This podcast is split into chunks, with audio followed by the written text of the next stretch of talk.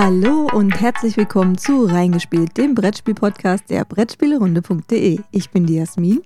Und ich bin an diesem zweiten Advent der Jan. Und wir sind noch ein bisschen müde, weil wir gestern ein ganz tolles, lustiges Krimi-Dinner hatten. Das Aber- hat mich aber total genervt. Ich weiß, dein Charakter war total genervt den ganzen Abend lang. Ja, war sehr spaßig. Wir reden da aber nicht in dieser Folge drüber. Denn in dieser Folge reden wir, Wir reden, äh, wie schon angekündigt, über alte Spiele neu gedacht. Wir reden über Orleans Stories und Marco Polo 2 im Auftrag des Khan. genau. Aber wir müssen erstmal ein großes Dank rausschicken an die Welt. An unsere Zuhörer, Und Leser. die ganz fleißig am Weihnachtsgewinnspiel dran teilnehmen. Ich persönlich habe ja gedacht, bei unserem Weihnachtsgewinnspiel, das sind nur so zwei Zeiler, mehr nicht. Aber es sind ja hier wirklich grandiose Meisterwerke erschienen oder bei uns angekommen. Das freut uns unheimlich. Und deswegen werden wir heute zwischen den beiden Spielen auch noch ein paar davon vorlesen. Mhm. Nichtsdestotrotz nochmal der Hinweis, das Ding läuft noch ein bisschen, das Weihnachtsgewinnspiel.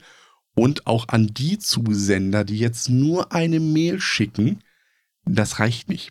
Ihr müsst da nicht nur hinschreiben, ich möchte am Gewinnspiel dran teilnehmen, sondern ihr müsst da einen Reim, ein Gedicht, irgendwas in der Richtung Oder ein. Haiku. Oder so. Davon haben wir auch nur bis jetzt einen Zusender, der sich daran getraut hat. Ja. Aber Gleich mit vielen. das erhöht natürlich nicht die Gewinnchance. Aber mein Gott, nee, ne? Wer nicht wagt, der nicht gewinnt. Mit welchem Spiel fangen wir an? Mit dem Älteren. Mit dem älteren. Ja, also Orleans Stories. Richtig, weil das ursprüngliche Orléans ist 2014 rausgekommen. Mhm. Es ist von Rainer Stockhausen Mhm. und die Illustrationen sind von Clemens Franz. Und Orleans Stories ist identisch.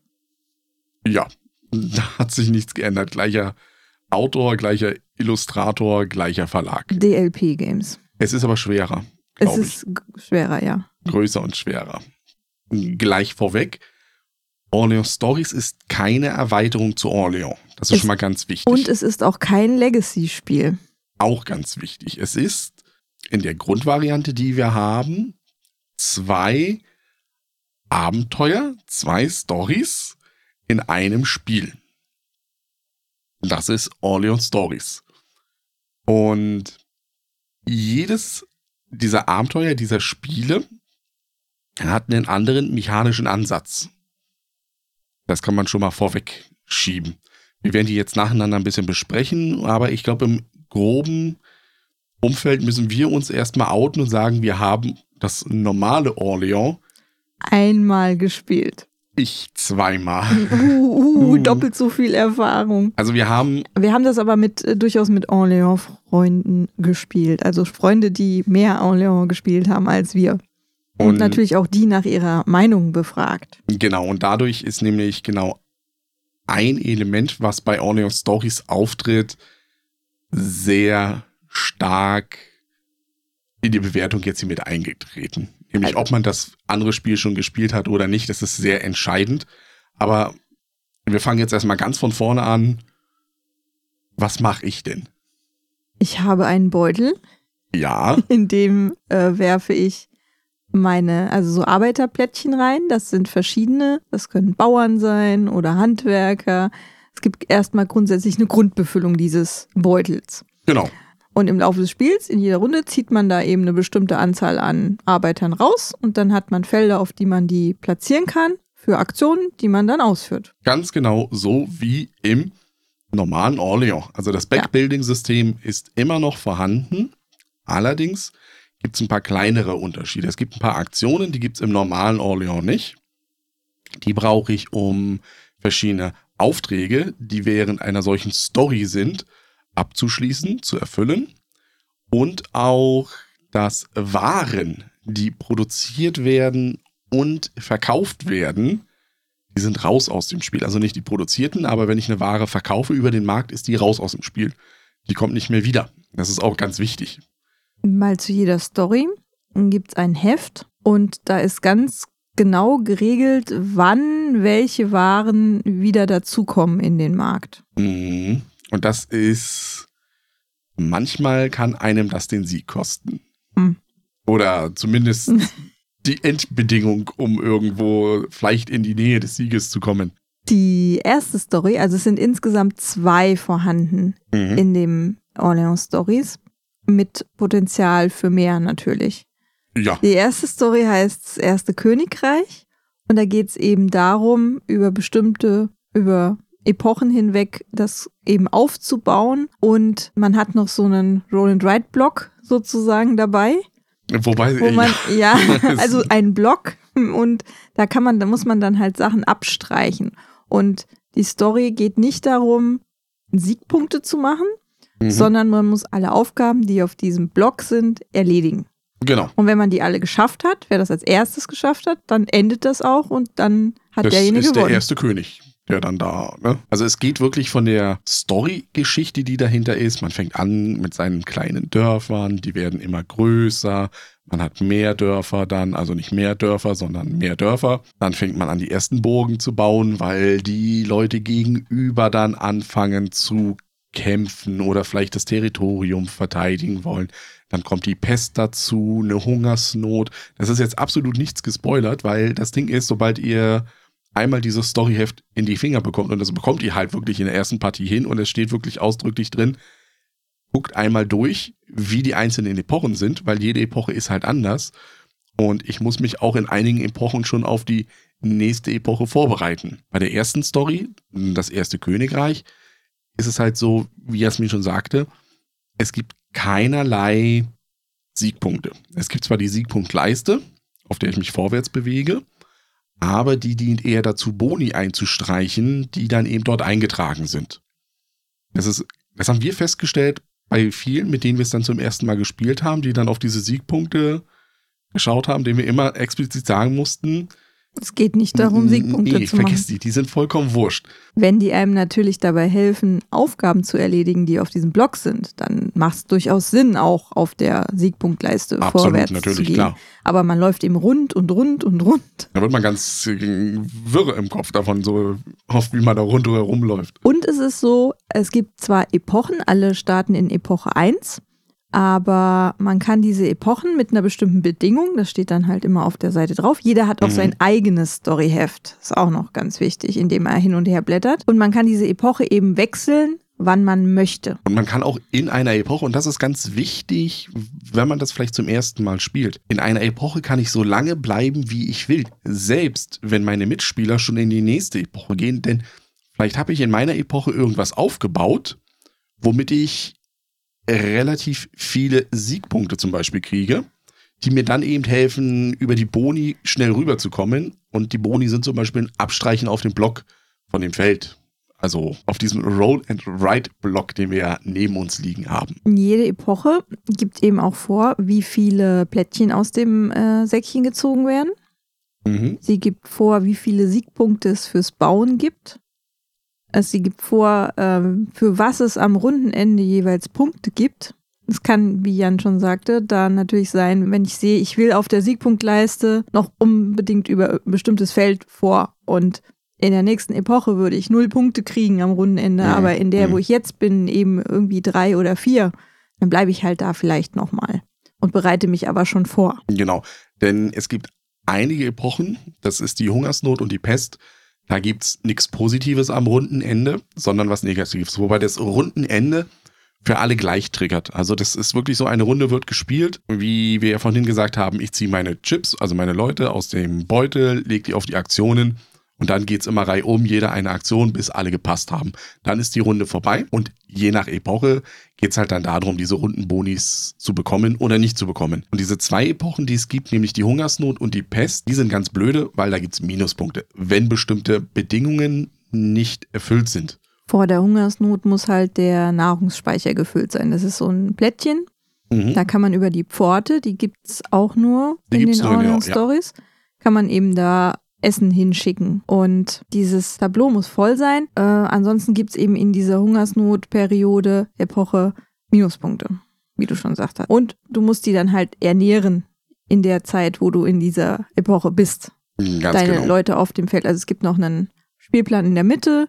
mit Gebieten, wo Dörfer sind, wo Getreidefelder, Käse, Käseberge. Käseberge, Käse- richtig, wer kennt sie Käsehügel. nicht? Wo im Tiefbau und Untertagebau der Käse abgebaut wird. Also Hügel, wo es Käse gibt. Ähm, wahrscheinlich, weil man da das Vieh hält, was die Milch dafür gibt.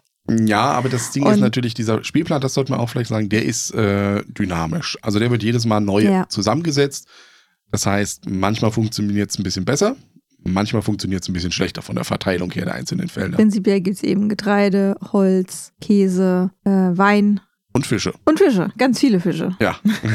und Dörfer. Und man kann sich eben mit einer Aktion auf diesem Plan ausbreiten, indem man immer angrenzend dann ein Plättchen besetzen kann, was noch nicht besetzt ist. Wobei man nicht so viele Leute hat. Aber das Besetzen ist ja nochmal was anderes.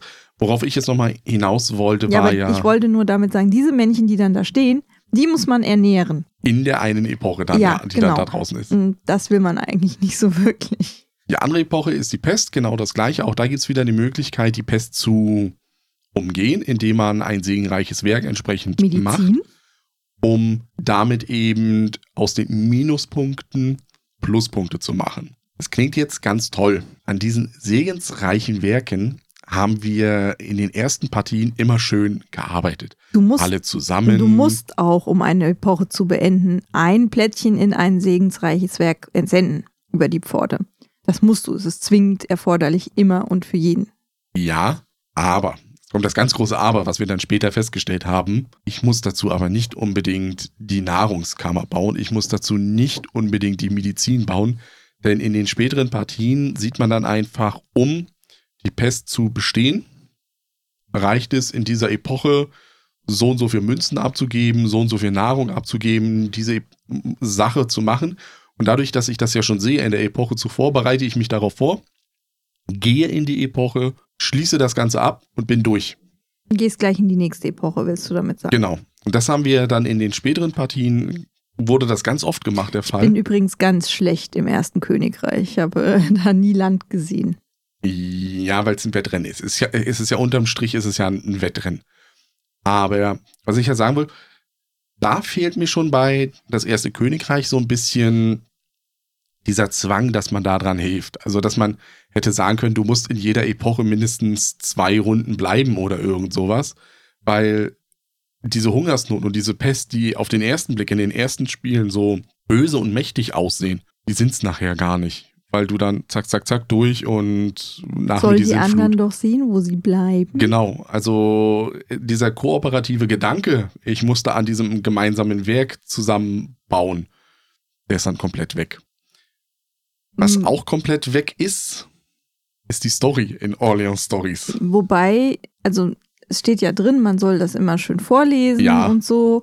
Aber das machst du beim ersten Mal, wo du die Story liest. Schon und beim, zweiten Mal, ist es eigentlich egal. Es kommt dann nur noch auf die Werte an, die da stehen. Selbst wenn beim zweiten Mal neue Mitspieler dabei sind, liest du es nicht nochmal neu vor oder sowas, sondern du sagst zu denen, ja, ihr könnt hier nebenbei durchlesen, um was es da geht. Ob ihr das macht oder nicht macht, ist vollkommen irrelevant. Ich meine, die Story an sich in das erste Königreich ergibt durchaus Sinn. Also wirklich dieses Wachsen des Königreiches ergibt Sinn. Aber das ist das, wie du ja sagst, nach dem ersten Mal und danach war's das. Danach packst du das weg und fertig. Und genau das gleiche ist es auch bei dem zweiten Mal.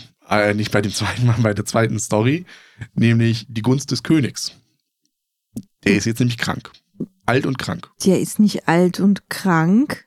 Der sucht hier Leute, auf die er sich verlassen kann. Äh, wann macht denn das ein König? Nur wenn er alt und krank ist. Weiß ich nicht. Auf jeden Fall ähm, geht es dann darum, dass du ähm, in den Adelsrängen eben aufsteigst. Die Gunst des Königs spielt man über fünf Epochen, die jeweils vier Jahreszeiten beinhalten. Und äh, die Jahreszeiten haben auch Story drin, Die soll man auch sind- vorlesen. aber die sind äh, halt auch kurz und immer gleich. Also ich meine, dass im Frühjahr die Bauern aufs Feld gehen, ist jetzt, oder dass es im Winter kalt ist, brrr. Das ist noch einfach vorzulesen. Ja, es ist wieder brrr. Ja, das weiß man halt.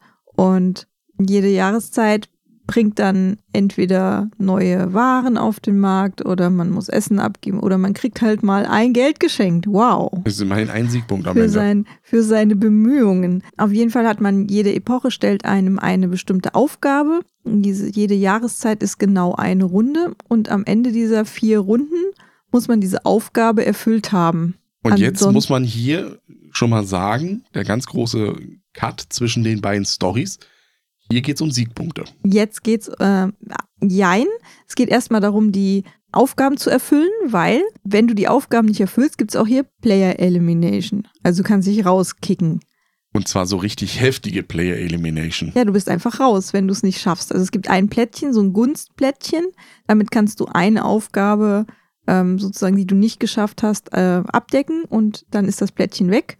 Das wäre am Ende 10 Siegpunkte wert. Auf Siegpunkte kommt es aber erst dann an, wenn du alle fünf Epochen gepackt hast. Also wenn du es geschafft hast, am Ende alles gemacht zu haben, dann geht es darum, wer am meisten Siegpunkte hat. Wobei ich bei den Siegpunkten bei der Gunst des Königs auch nochmal sagen möchte, man muss auch bis zum Ende auf 70 Siegpunkte kommen. Also ich muss Siegpunkte generieren, weil das letzte, was es dann eben heißt in der letzten Epoche, du musst mindestens 70 Siegpunkte erreicht haben. Nein, du kommst auch genau da an, dann geht es nicht weiter. Ja, aber also ich- du musst an dem Punkt ankommen. Was ich ja nur sagen würde, du musst auch währenddessen Siegpunkte generieren. Aber was du mehr generierst, ist dann irrelevant, weil dann Richtig. fängst du nämlich am Ende nach einem bestimmten Wertungsmechanismus an, nochmal von 1, 0 anzuzählen.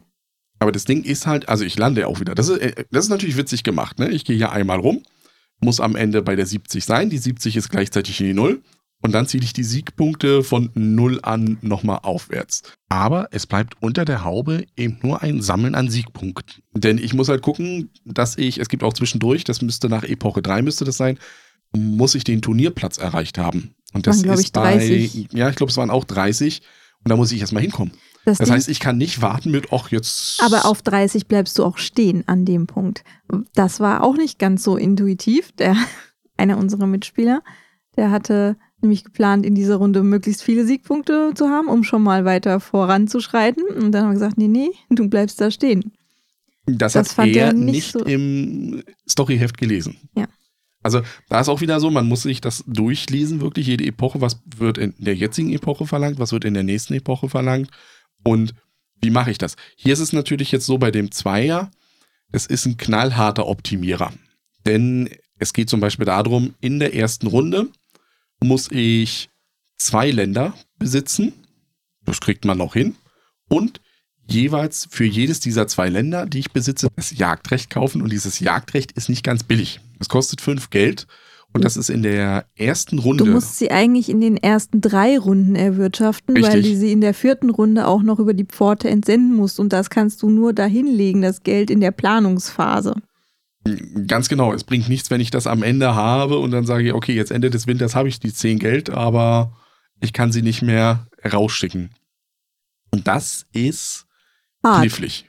Also Ja. da ist. Also da hat's mich gleich, da habe ich mein Gunstplättchen gleich abgeben müssen, ähm, weil ich nur fünf Geld hatte. Und das zweite, die zweiten fünf Geld hatte ich dann am Ende zwar da liegen, konnte Aber sie aber nicht weggeben. Eigentlich habe ich äh, so im Nachhinein mir gedacht, war das gar nicht so schlecht, weil ich dadurch Geld übrig hatte.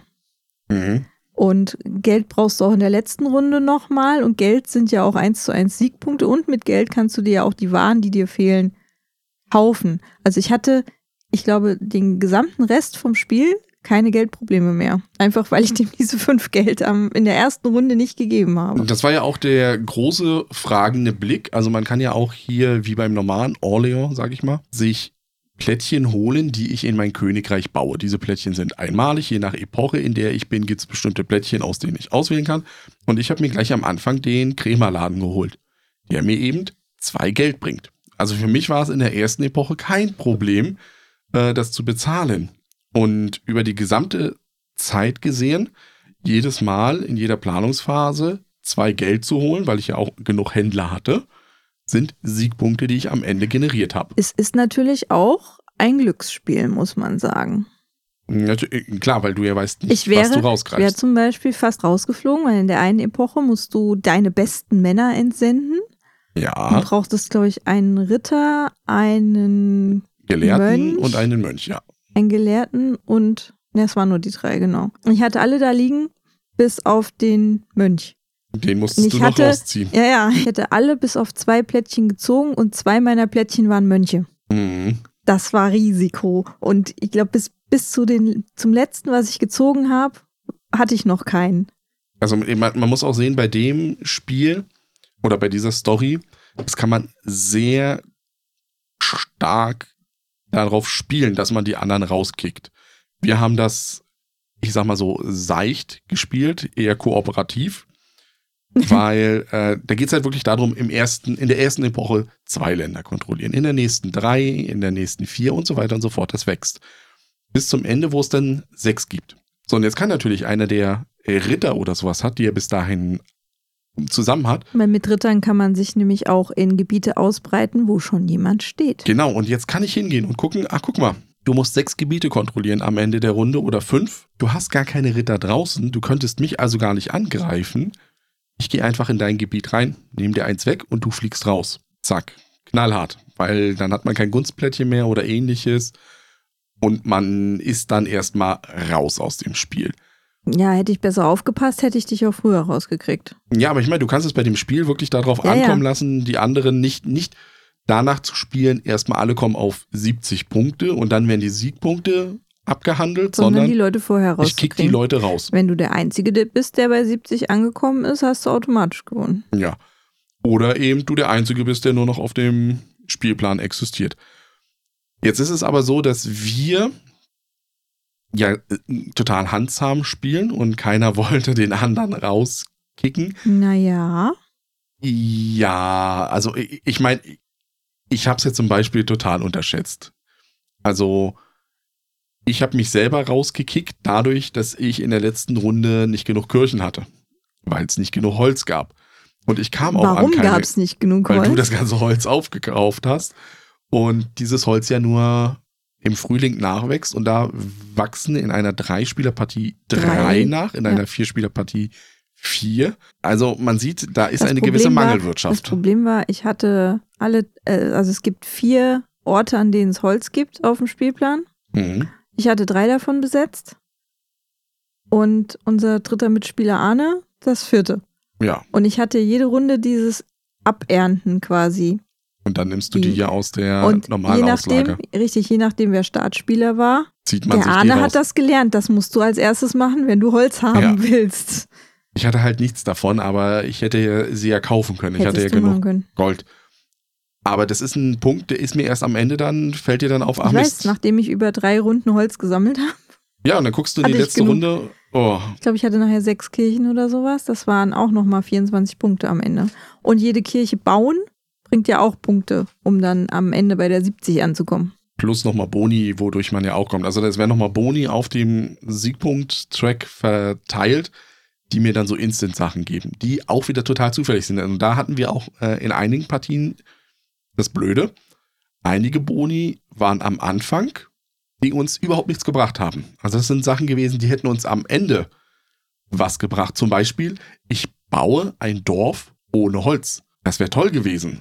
Oder ich kriege am Anfang drei Geld. Die drei Geld gab es dann vor am allem, Ende. Vor allem ist das toll, wenn du dir das merkst, dass du das machen kannst und nicht dein Holz dafür Genau. ausgibst. Nicht so wie du. Ja, wenn man ein bisschen cleverer ist als ich. Ja. Und das unterscheidet sich erstmal. Also da haben wir zwei Stories in Orleans Stories, die sich komplett anders spielen. Das eine ist ein Wettrennen, wo du dir eigentlich nicht großartig in die Quere kommst. Und das andere kannst du sehr kompetitiv mit äh, Spieler rauskicken spielen. Wow. Jetzt kommen wir zur Bewertung des Ganzen. Brauchst das? Ist das, äh, ist das das bessere Orléans? das ist eine sehr, sehr, also das ist die Frage, die uns auch immer gestellt wird, wenn wir dann die Leute bei uns zum Mitspielen haben, die dann fragen, wie ist es denn? Und ich persönlich finde, mir macht Orleans Stories Spaß. Aber, jetzt kommt dieses ganz große Aber dahinter. Wir haben halt auch kein Orleans im Haushalt. Und dadurch ist dieser einzigartige Orleans-Mechanismus jetzt abgedeckt durch Orleans Stories. Deswegen gefällt mir das Spiel. Allerdings wissen wir ja von anderen Mitspielern, dass die sagen, ja, ist jetzt auch nichts anderes als ein Orléans mit einer Erweiterung. Ja, der Arne zum Beispiel hat gesagt, er spielt lieber eigentlich das Orléans mit der Erweiterung, mit der du es kooperativ ja, spielen genau. kannst. Weil man sich halt nicht in die Quere kommt bei der. Und hier ist es halt so, ich glaube, also keiner von unseren Mitspielern, der ein Orléans besitzt, hat es hat als gesagt, Ersatz gesehen. Richtig, ja, oh, das brauche ich unbedingt, äh, das macht irgendwie alles anders und neu. Allerdings haben sich alle darüber gefreut, etwas Abwechslung bei Orléans zu haben. Das ist richtig. Dann war aber gleich wieder die Ernüchterung da, dass da nur zwei Stories drin sind. Mhm. Das ist auch richtig. Also man muss es da auch sehen, das Ding kostet schon eine ganze Stange Geld. Und da war dann eben auch oft genug am Tisch die Diskussion, dass man dann gesagt hat, naja, aber dann kann ich mir doch genauso gut ein normales Orléans kaufen plus zwei Erweiterungen. Und habe dann eigentlich drei Stories. Also wenn ich das Grund, die Grundbox nehme, die zwei Erweiterungen dazu, habe ich drei Stories ja drin, anstatt nur zwei. Orléans Stories legt dir halt sehr starke Zwänge auch auf, was die Spielweise angeht. Wobei da das natürlich auch wieder unterschiedlich ist bei den Stories. Also bei, bei Die Gunst des Königs, absolut. Da musst du nicht, da kannst du nicht irgendwie so fröhlich vor dich hin bauen, sondern da musst du wirklich fokussiert, ich brauche jetzt in dieser Epoche das, das, das und das. Wie erreiche ich das? Jetzt habe ich in der letzten Partie natürlich fulminant gewonnen mhm. bei der Gunst des Königs. Das heißt, eigentlich habe ich ja für, für mich schon das Optimum rausgeholt. Genau. Warum soll ich es jetzt nochmal rausholen und nochmal die gleiche Strategie spielen. Ja, da gibt es äh, zwar Interaktion, das heißt, es kann sein, dass ich nicht die gleichen Gebäude bauen kann, weil jemand anders die gebaut hat. Oder ja. dann, dann muss ich das halt mich anpassen. Aber ich finde den Reiz dabei jetzt nicht so hoch ich glaube auch der Unterschied durch die Stories, also wenn du die gleiche Story nochmal spielst, dann kannst du auch ein Orléans nochmal spielen. Ja, ich gebe dir da jetzt mal vollkommen recht, auch nach dem letzten Die Gunst des Königs ist es vielleicht so, wenn wir es in der gleichen Besetzung nochmal spielen würden, vielleicht würden wir eher eine Kooperation der Verlierer bilden und gleich gegen dich vorgehen. Das kann gut sein. So, dich raus kicken in dem Sinne. Und dann nur noch gucken, dass wir es unter, also dass wir gar nicht mehr so weit gehen, dass wir es über die Siegpunkte regeln, sondern wirklich mehr stark auf die Player Elimination gehen. Und hier muss man sagen, ist die Gunst des Königs, jetzt muss man auch noch die Spielzeit. Also man ist bei beiden Partien mit ungefähr zwei bis vier Stunden beschäftigt. Es kommt immer darauf an, wie viele Spieler habe also, ich da, wie wobei, fit sind die Spieler und so weiter und so fort. Wobei ich finde, mit drei spielt sich besser als mit vier. Es spielt sich aber auch noch zu viert. Okay. Aber also ich müsste flüssig. Das, ich müsste das aber nicht unbedingt haben. Nö, das das nicht. Aber der Punkt ist, wenn ich das jetzt auf diese Spielzeit sehe, ne, und jetzt gehen wir beide, also nehmen wir mal an, wie beim letzten Mal, Arne und ich, gegen dich vor schmeißen dich relativ früh raus. Dann bin ich angepisst. Herzlichen so, Glückwunsch. Dann bist du nach, ja, aber nicht nur das, du bist nach einer Stunde draußen und kannst uns anderthalb Stunden zugucken, wie wir spielen. Geht ja dann schneller, seid ihr nur noch zu zweit. Ja, aber du, du, du guckst zu, also es, diese ja? Play Elimination ist wirklich, Natürlich. du bist raus und dann ist es nicht so ein Raus mit, ja, jetzt geht es vielleicht nur noch 10, 15 Minuten, sondern du kannst wirklich auch, selbst wenn du es nicht packst, wenn du Pech hast bei der Gunst des Königs, du kriegst die 10 Geld nicht zusammen in der ersten Epoche. Und in der nächsten Epoche siehst du das, was da gefordert wird, kriegst du auch nicht. Dann bist hin. du raus. Und dann kannst du zugucken, wie die anderen da noch drei Epochen dann vor sich hinspielen. Ich habe da jetzt äh, durchaus gelesen, dass einige geschrieben haben, die das auch nicht mögen. Die Hausregeln das dann halt, mhm. dass du halt beispielsweise für jedes, was du nicht erfüllen kannst, x Minuspunkte bekommst. Genau, das ist ja auch das, die Und Diskussion, die wir auch hatten. spielst. Genau, äh, das kostet dich zwar erstmal x Minuspunkte, dass du raus, also das treibt dich auch nach hinten, aber du bist nicht raus, raus. Mhm. Sondern du spielst halt wirklich noch mit und kannst vielleicht in einer der nächsten Epochen nochmal aufschließen zu der ganzen Geschichte. Jetzt ist natürlich der Vorteil von Orléans Stories im Gegensatz zu einem normalen Orléans, sage ich mal, dass du eine Erweiterung in Form von einer neuen Story relativ leicht und günstig rausbringen kannst.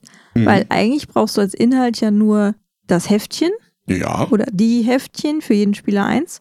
Und äh, ein bisschen was an, was sich an Regeln geändert hat. Mhm. Und falls nötig, also noch ein bisschen Spielmaterial. Genau, da haben ein paar Tokens reichen ja, da vollkommen und fertig ist die ganze Geschichte. Und das sieht man dem Spiel auch an. Also das, das merkst du von der ersten Minute an, wenn du dieses Spiel auseinanderpöppelst, wenn du da den Warenkasten bestückst und so weiter und so fort. Das ist auf mehr Stories ausgelegt. Und da ist es aber, finde ich, tatsächlich schade, dass im Moment nur zwei drin sind. Es ist ja die mhm. Minimalanforderung für Stories. Äh, das ist richtig. Und es ist auch, wie du sagst, die Gunst des Königs sehe ich jetzt auch so. Das muss ich jetzt nicht noch einmal spielen. Also wenn ich es spiele, spiele ich eher eben das erste Königreich. Weil mhm. das hat mir auch persönlich mehr Spaß gemacht. Das finde ich auch. Wobei das auch nachlässt mit der Zeit. Also klar, da habe ich für mich das Optimum noch nicht gefunden. Ja. Da müsste ich noch rumprobieren. Aber eigentlich finde ich beide nicht so berauschend, muss ich ganz ehrlich gestehen. Ja, berauschend ist es ja bei mir auch nicht. Ich, wie gesagt, bei mir ist es ja nur, dass ich sage, dadurch, dass wir das normale Orleans nicht haben, ist es ein guter Orleans-Ersatz. Ja, aber, aber ich sehe es jetzt nicht als, es ist nicht herausragend. Es ist jetzt nicht so, dass ich sage, oh, das ist der Heilsbringer oder sowas. Das sehe ich da absolut nicht. Da hat es zu viele kleinere Probleme, auch die Regeln ich meine, das Ding ist halt schwierig geschrieben, weil du hast einmal einen allgemeinen Teil der Regeln, die gelten für alle Stories, wenn man so will. Und dann hast du noch mal ein extra, ach ja, übrigens, in diesem Storyteil geht's aber so, so und so. In diesem Storyteil ist es so. Und dann gibt's eine Regelfrage und du blätterst erstmal wild hin und her. Ja, ich habe das irgendwo gelesen und auch das ist nicht gut aufgebaut. Und die Regeln an sich sind auch nicht sehr gut geschrieben, finde ich. Einige der Regeln stehen ja auch in den Storybüchern drin. Richtig, eine, einige Zum stehen Beispiel, da drin. Ähm, welche Gebäude eigentlich mit dabei sind, müsstest du im Storyheft nachschlagen. Mhm. Plus so Kleinigkeiten mit, was ich ja vorhin gesagt habe, Waren, die verbraucht und verkauft werden, verschwinden aus dem Spiel. Das ist eine ganz, ganz wichtige Regel. Normalerweise bist du gewohnt, dass irgendwo vielleicht nochmal ein dicker Kasten drin ist. In Rot mit Ausrufezeichen. Hier, diese Regel nicht vergessen. Ja, steht halt in irgendeinem Nebensatz, wenn man so will. Und dadurch war unsere erste Partie, die wir gespielt hatten, die kamen immer wieder rein, weil wir gedacht haben. Es gab keinen Mangel, aber der Mangel ist ein echt wichtiges richtig. Element bei den Stories. Ja, weil wir sind davon ausgegangen, du gehst jetzt zum Markt, verkaufst das, und dann liegt das da. Das ist ja ein strategisches Element eigentlich, Waren zu verknappen. Mhm.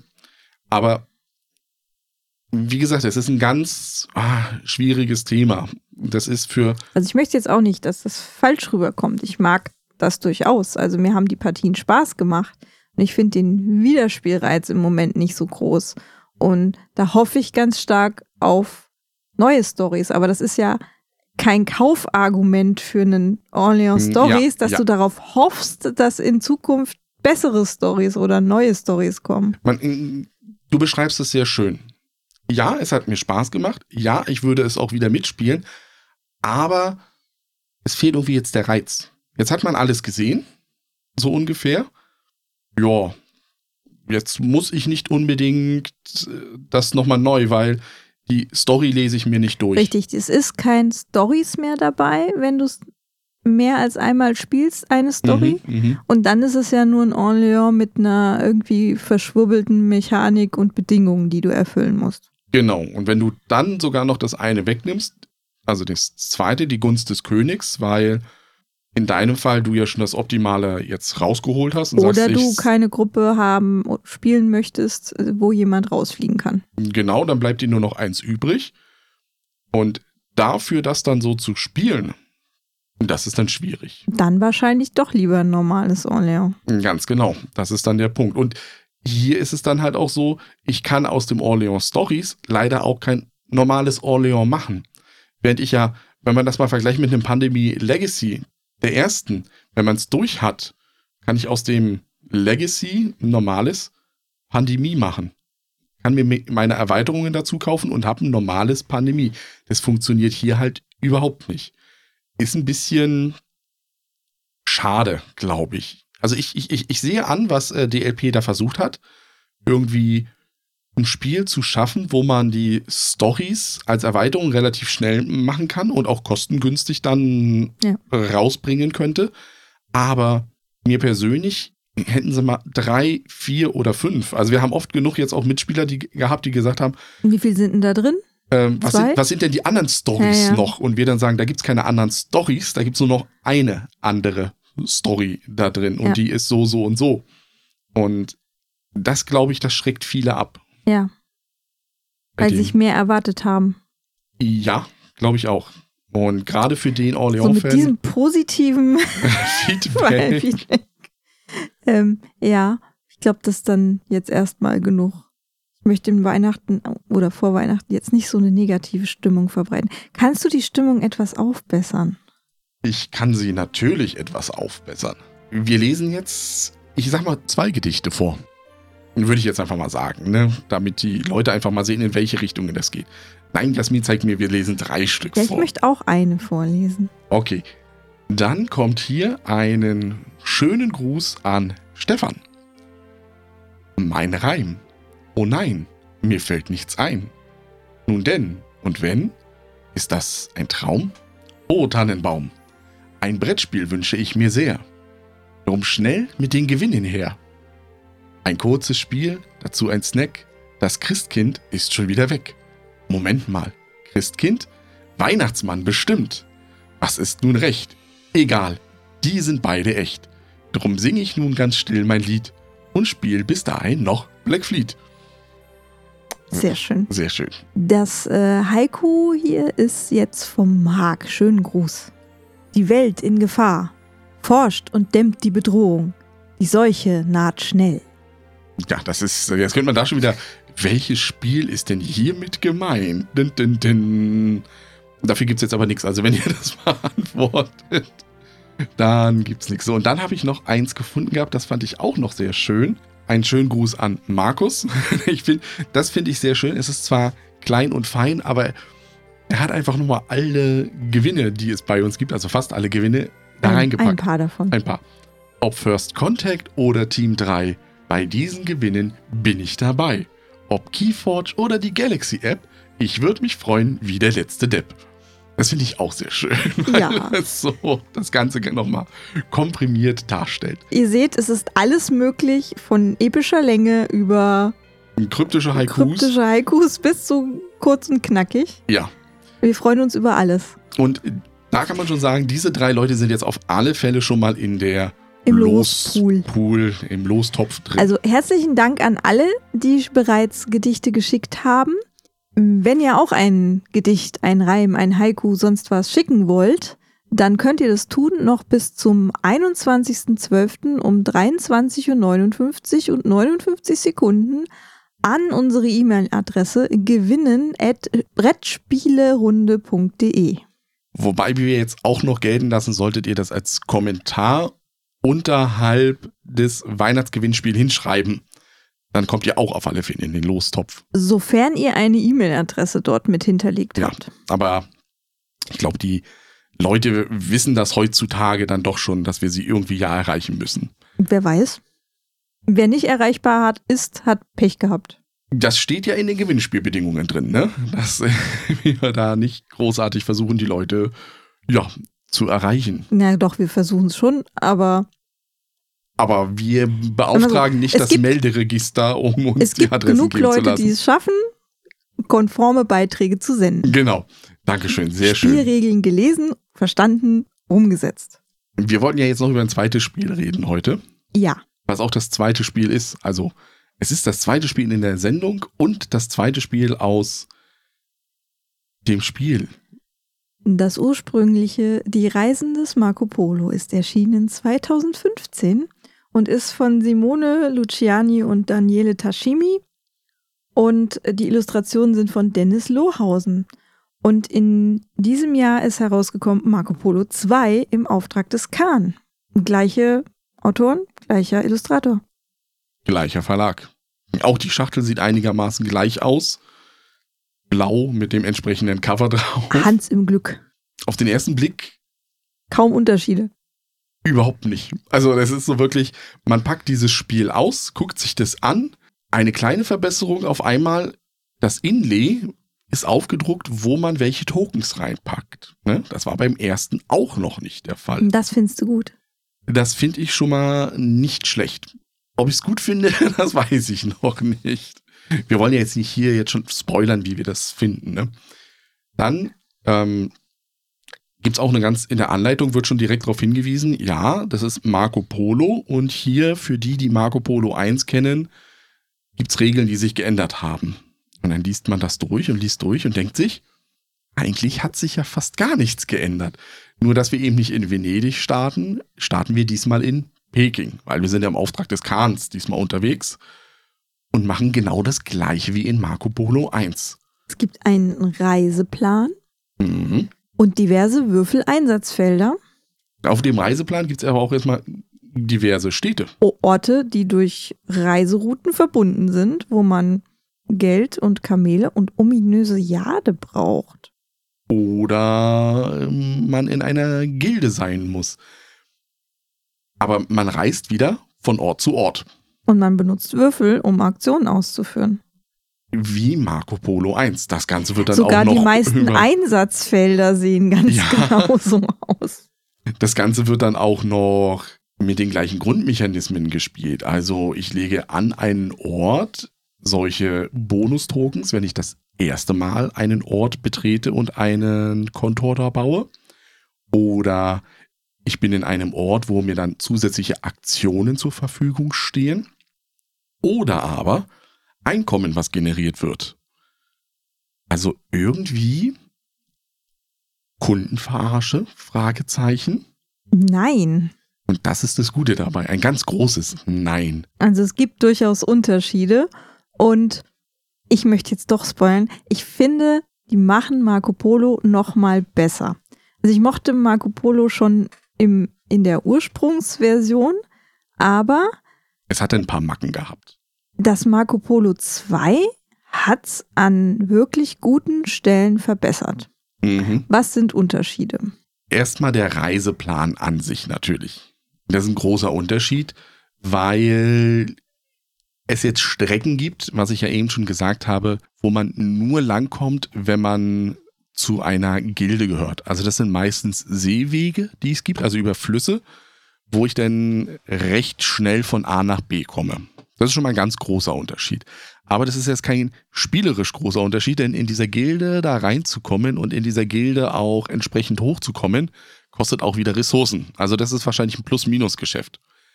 Aber der für mich größte spielerische Unterschied ist, dass man nicht mehr so angewiesen ist auf die Würfel.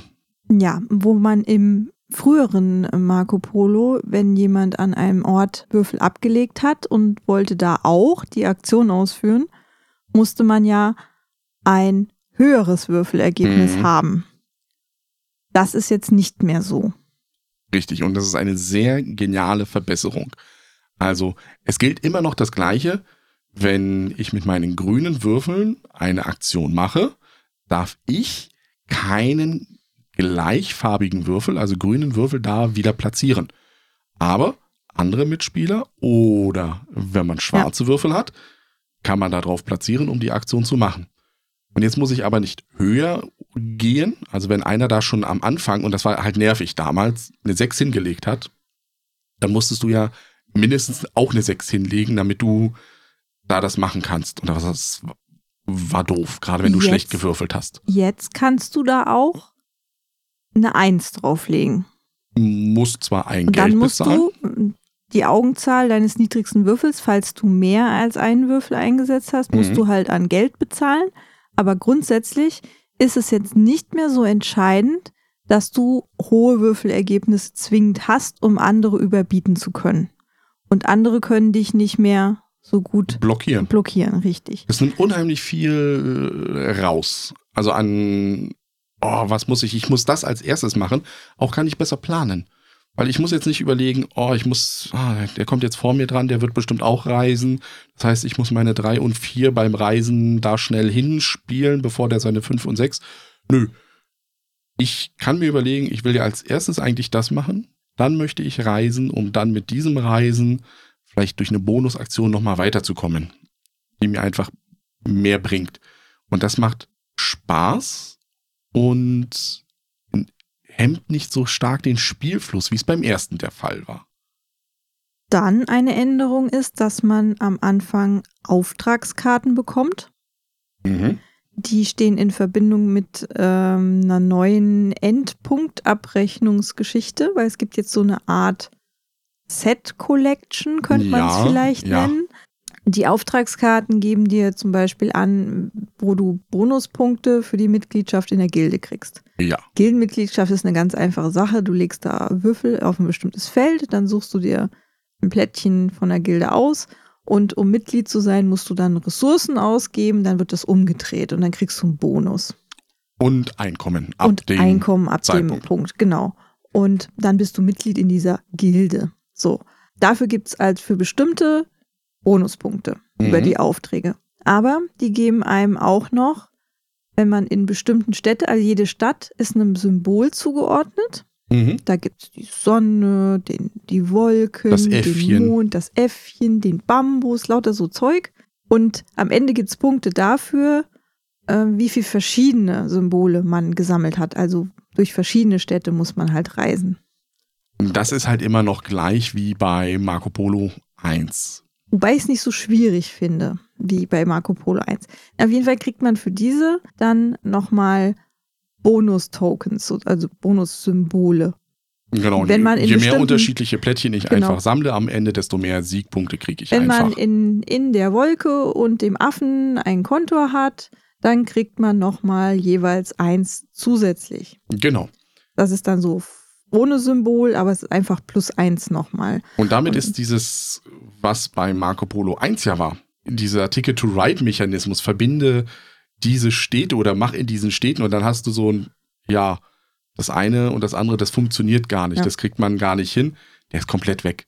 Und das ist gut. Du bist mit deiner Routenplanung ein bisschen freier. Mhm. es bringt, also du musst nicht darauf spielen unbedingt, wenn du siehst, ah, ich will vielleicht nur eins von denen, was da mir angeboten wird, dann ist das nicht schlimm.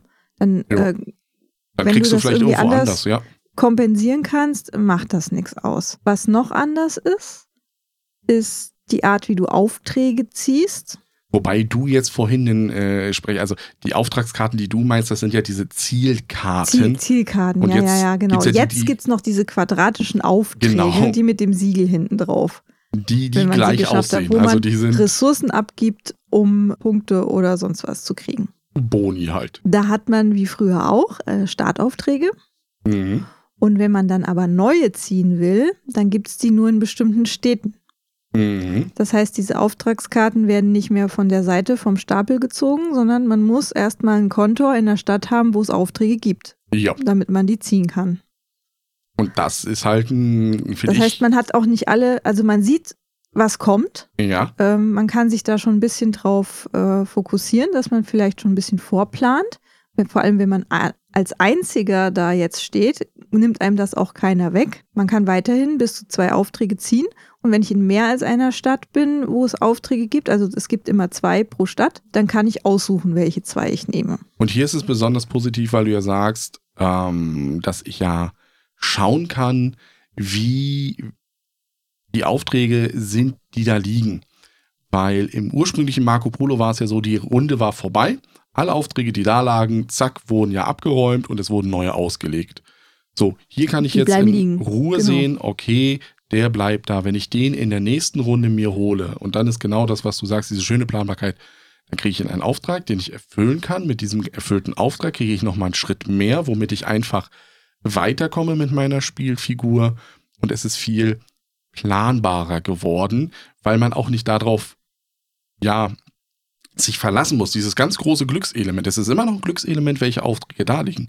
Aber gegenüber dem Marco Polo 1 mit jetzt genau in dieser Runde liegen die Aufträge da, die ich eigentlich bräuchte. Und ich will aber diesen Würfel dafür jetzt nicht opfern, weil ich brauche den woanders jetzt, weil ich halt schlecht gewürfelt habe. Das entspannt das Ganze auch wieder unheimlich. Noch eine ganz große Änderung, finde ich. Ich glaube, wir haben sie aber noch nicht so oft benutzt, ist, dass es bei der Fortbewegen-Aktion jetzt eine Aktion gibt, wo ich drei Würfel einsetzen kann, um bis zu sechs Schritte weit zu kommen. Ich muss natürlich, wie auch bei Marco Polo 1, jedes Mal, wenn ich einen Weg ja, passiere, die entsprechenden Ressourcen dafür bezahlen, also Kamele, Geld, jetzt in diesem Fall auch Jade oder ich bin Mitglied in der Gilde. Aber wenn ich diese große Aktion wähle, kann ich, wie damals der Mönch, den es bei Marco Polo 1 gab, während meines Weges einfach einen Kontor fallen lassen. Also ich muss meine Bewegung nicht in der Stadt enden, sondern ich kann beim Drübergehen dort den Kontor errichten. Und das ist natürlich, das ist zwar teuer mit drei Würfeln, weil ich habe ja insgesamt nur fünf Würfel zur Verfügung, aber das kann mir natürlich unheimlich viel bringen für die nächste Runde, weil ich ja dadurch vielleicht mehr Einkommen generiere. Das Einzige ist halt, dass ich diesen Bonus von dem Platzieren eines Kontors in dieser Aktion nicht bekomme. Ich glaube, das wäre sich auch zu mächtig. Dann würden zu viele Leute, glaube ich, drauf sparen. Da drauf, ja, durchrauschen. Durch, ja, was ist es? China? Ja, doch, es müsste ja China sein, also den fernen Osten. Das finde ich auch richtig klasse. Also, dass du allein diese Option hast. Ich, ich selber weiß, ich habe sie noch nie genutzt. Auch nicht. Die, die, die, Würfel in einer entsprechenden Augenzahl zusammenzubekommen, dass sich das Sechsen lohnen würde, ist schon viel. Ist halt, du brauchst ja die Würfel und die Ressourcen. Genau. Das ist echt schwierig. Ähm, und ich glaube tatsächlich, dass, dass man das in den seltensten Fällen tun kann. Halt und man würde ja dann auch noch Startspieler werden, weil derjenige, der am höchsten in dieser Leiste platziert, wird für die nächste Runde auch noch Startspieler. Also da gibt es viele Kleinigkeiten, die eben Marco Polo 2 wirklich zu einem besseren Marco Polo 1 gemacht haben.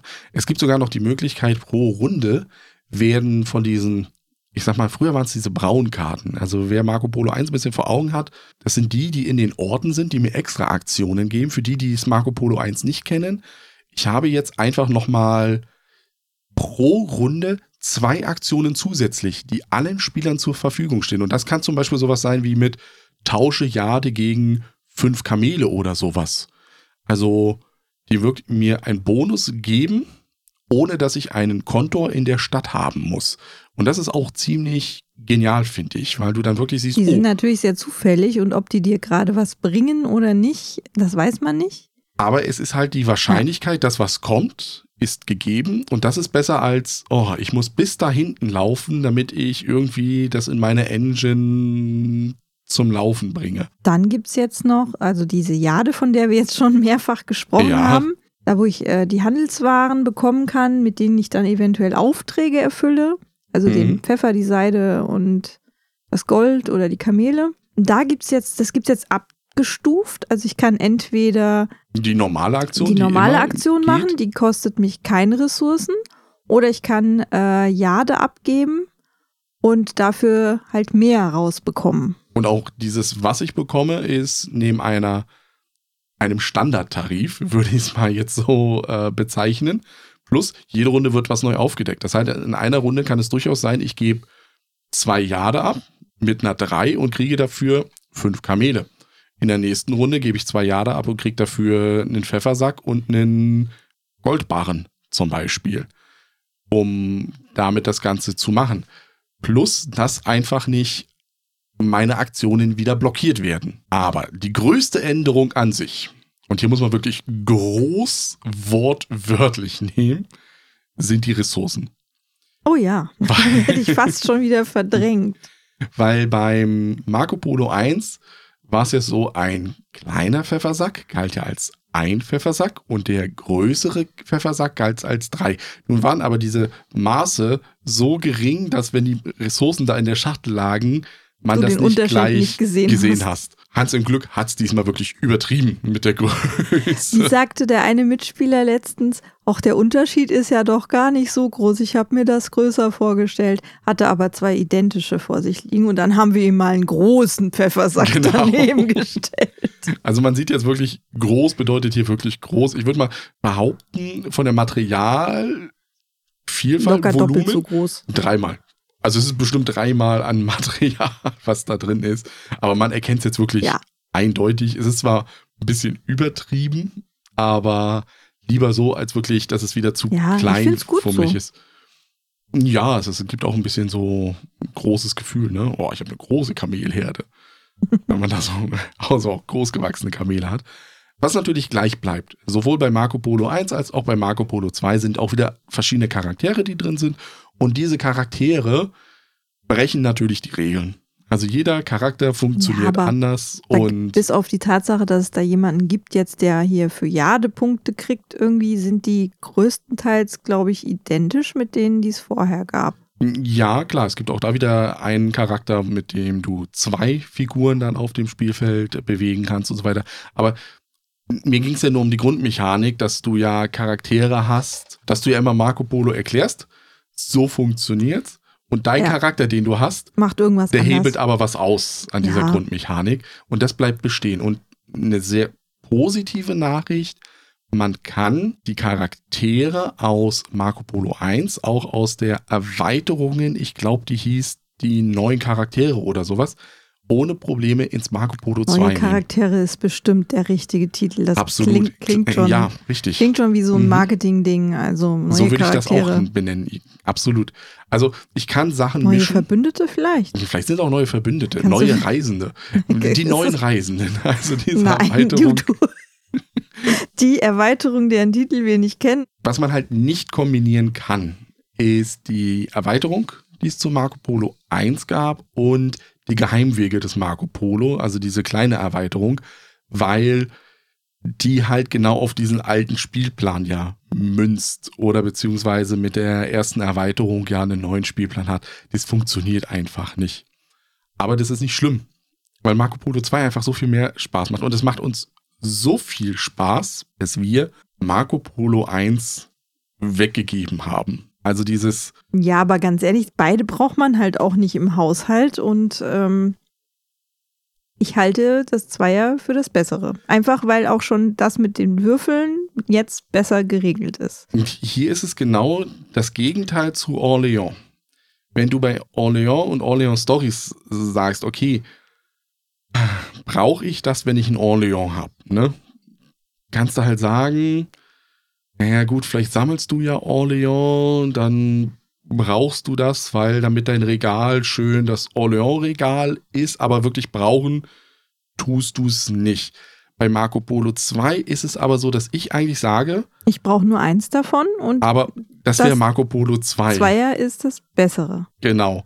Und ich glaube, ich würde das den Leuten auch empfehlen. Also holt euch Marco Polo 2 und stoßt Marco Polo 1 halt ab, in Anführungszeichen. Also abstoßen ist so. Das klingt so negativ. Ja, aber man, das man war auch schon ein tolles Spiel. Ja, aber aber, das Marco Polo 2 macht ist besser. Noch ein bisschen mehr Spaß. Und du kannst ja auch Wollen wir gleich noch eine Partie spielen? Ja, werden wir gleich nochmal machen. Was ich noch, du kannst es ja auch ausplündern. Ne? Also du kannst ja die Ressourcen benutzen aus dem Marco Polo 1, damit du einfach Nicht, mehr wenn du es Ressourcen hast. verkaufen willst. Ja, vielleicht willst du es ja nicht verkaufen, sondern nur eben, ne?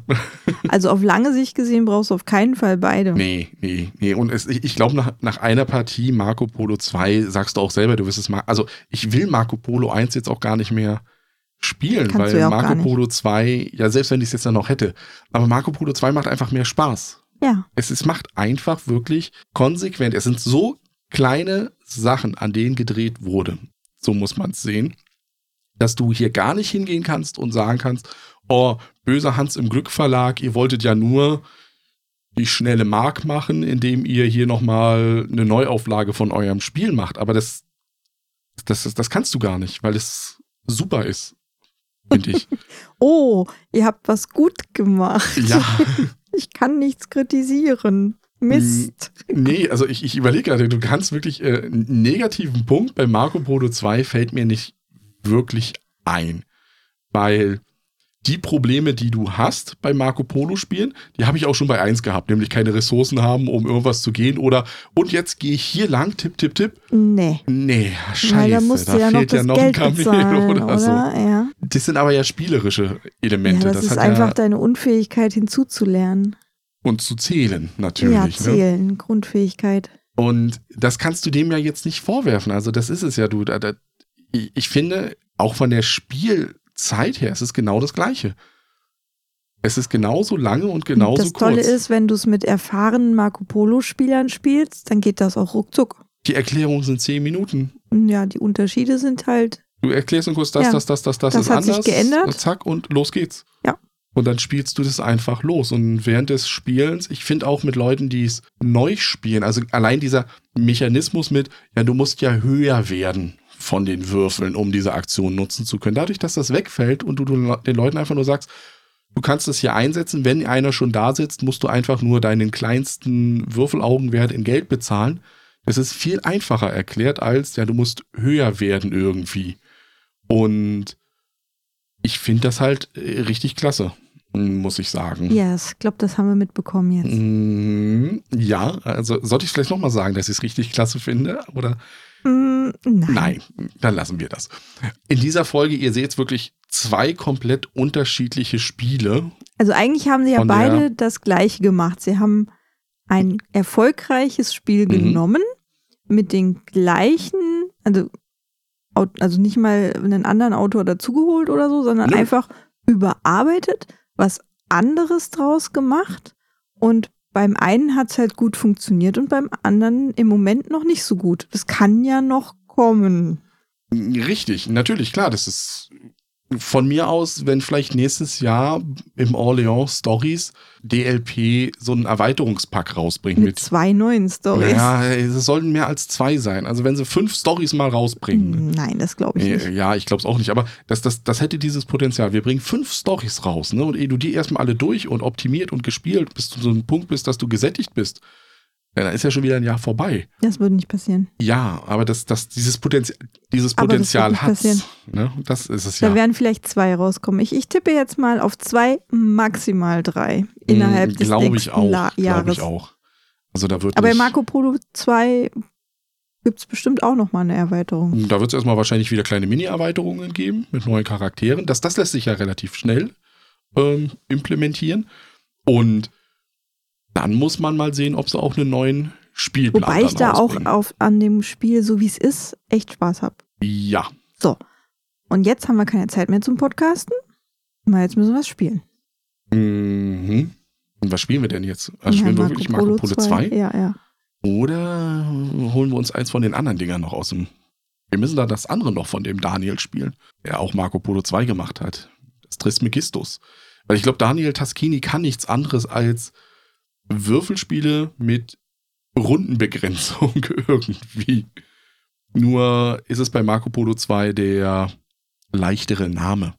Sagen wir es mal so. Welches Spiel wir jetzt dann gespielt haben, das werdet ihr dann natürlich heraushören können, wenn wir unseren großen epischen Was haben wir gespielt im letzten Quartalrückblick machen. Das gibt's ja aber erst im neuen Jahr. Es ist, alte Jahr ist ja noch nicht vorbei.